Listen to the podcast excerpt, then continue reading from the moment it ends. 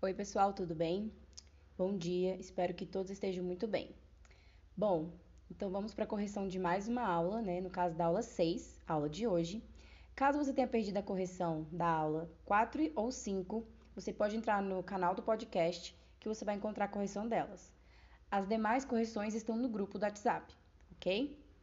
Bom, então na aula 5, eu passei para vocês, é, a gente começou a estudar sobre o que era o gênero comentário, né? Então nós vimos que o gênero comentário ele é um, um gênero digital, ou seja, ele foi desenvolvido né, e é encontrado no ambiente virtual digital da internet. Ele é um tipo textual curto, né? Que tem a intenção de apresentar a opinião de alguém sobre determinado tema, assunto, problema, enfim. Bom, então na aula 6 é, nós fizemos ali também o um estudo de outros comentários, né? E, bom, então vamos para a questão número 1. Um. Através da inferência, podemos compreender determinados debates e textos por meio de outras informações. Desta forma, a partir do comentário abaixo, identifique o assunto que está sendo tratado enquanto problemática da discussão. Da discussão. Bom, a inferência, então, é um mecanismo de leitura onde, a partir das informações que estão sendo apresentadas, você consegue chegar aí a um denominador comum, né? Então, a partir de algumas informações, você consegue chegar a algum pensamento lógico no final. Então, esse é o comentário. Mulheres devem ser respeitadas nas suas escolhas. Todas. Sempre ouvir é muito difícil, um fardo e blá blá blá. Encaro de forma leve. Saímos, viajamos. Meu filho tem 5 anos. Desde pequeno, todo mundo ficava: Nossa, você vai viajar com ele tão pequeno? Você vai estudar? Tem umas neuroses no imaginário popular. Eu tô fora. Ignorando, ignorando toda a pressão social sobre a maternidade, tu fica ótima. Meu lema, kkk. Trabalho, estudo, saio, realizando meus planos. Ele é parte da minha vida menos complicada. Então, esse foi o comentário que eu tirei da postagem, né? Bom, então, em relação a esse comentário, o que nós podemos perceber que está sendo visto enquanto problemática é letra A, paternidade no Brasil, B, maternidade, C, padrões de criação ou D, divisão de trabalho e estudo. Bom, pelas palavras da comentarista, nós podemos perceber que está sendo falado sobre maternidade, né? E ela é questionada muitas vezes: ah, você vai estudar, você vai sair, você vai viajar?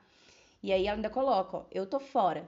Ignorando toda essa pressão so social sobre a maternidade, tu fica ótima. Então aqui a gente já pode perceber que a resposta da 1 é B, maternidade. 2. Qual foi a solução apresentada de forma indireta pela comentarista para lidar com a problemática apresentada? Bom, então mais uma vez no trecho que eu acabei de ler, a gente percebe que uh, a solução apresentada pela comentarista é você ignorar os comentários populares né, sobre a maternidade. Então, essa foi aí a solução apresentada por ela brevemente: ignorar os comentários populares sobre a maternidade. Bom, no trecho, ele é a parte da minha vida menos complicada. O pronome destacado retoma qual elemento do texto? O ele, tá? Que está destacado. Bom, vocês acham que está se referindo a, a trabalho, B, estudo, C, pressão social ou D, filho? Bom, então vamos ali, né, até o texto novamente para a gente compreender. Lá em cima, no início do texto, ela fala: Meu filho tem cinco anos. E aí ela co continua falando sobre ele, né? Desde pequeno, todo mundo ficava. Quem era pequeno? A criança. Então as pessoas ficavam comentando sobre os comportamentos que ela tinha quando o filho dela era pequeno. Então ela continua falando sobre isso, né? E aí ela fala: é, ignorando toda a pressão social sobre a maternidade, tu fica ótima. Meu lema: trabalho, estudo, saio, realizando meus planos. Ele é a parte da minha vida menos complicada. Então, esse ele aí não está retomando nem trabalho, nem estudo, nem pressão social, mas sim o filho dela, que foi o ponto iniciado lá no início da conversa. Bom, essa, essa, essa ferramenta, digamos assim, da escrita se chama anáfora e catáfora tá bom? A anáfora ou a catáfora, ela é usada nos textos no intuito de fazer retomada, né, de elementos apresentados no texto. Então, a anáfora, ela ocorre quando o elemento citado, ele vem primeiro do que o elemento que vai citá-lo, digamos assim. Então, no caso, meu filho, né, é uma anáfora, porque ele vai ser retomado através do pronome ele mais embaixo. Então, meu filho, né, é a anáfora ali sendo feita.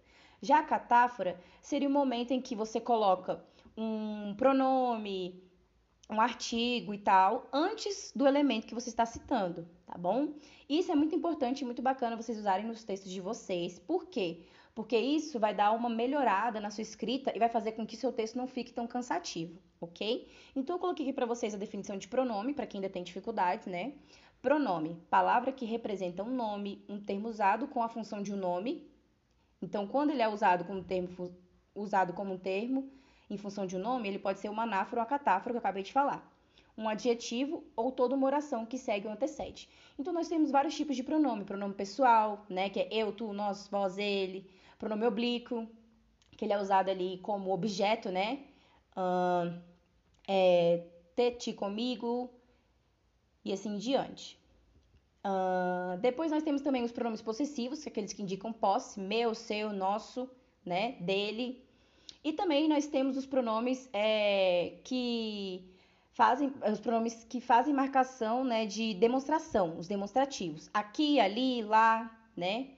Entre outros pronomes também. Bom, então vamos para a questão, para a próxima questão, a questão 3.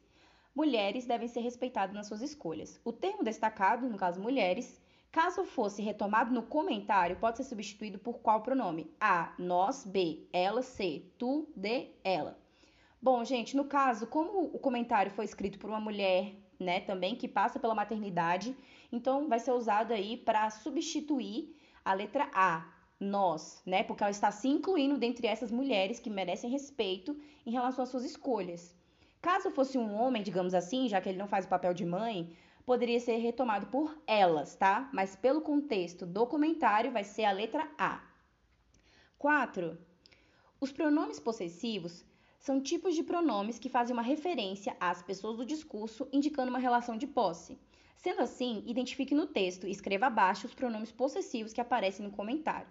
Bom, então apareceu meu duas vezes, meus e minha, né? Então, quando ela fala é, meu filho, ela está indicando posse sobre essa pessoa, né? Sobre a criança.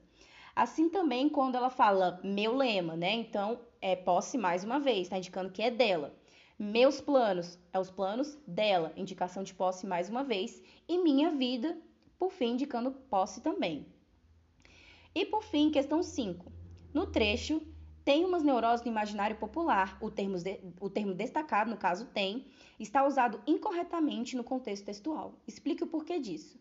Bom, como nós vimos na aula passada, né, na aula 5, o, o verbo ter, quando ele está sendo concordado com uma palavra que está no plural, ele deve ser acentuado com circunflexo, tá bom? Acento circunflexo.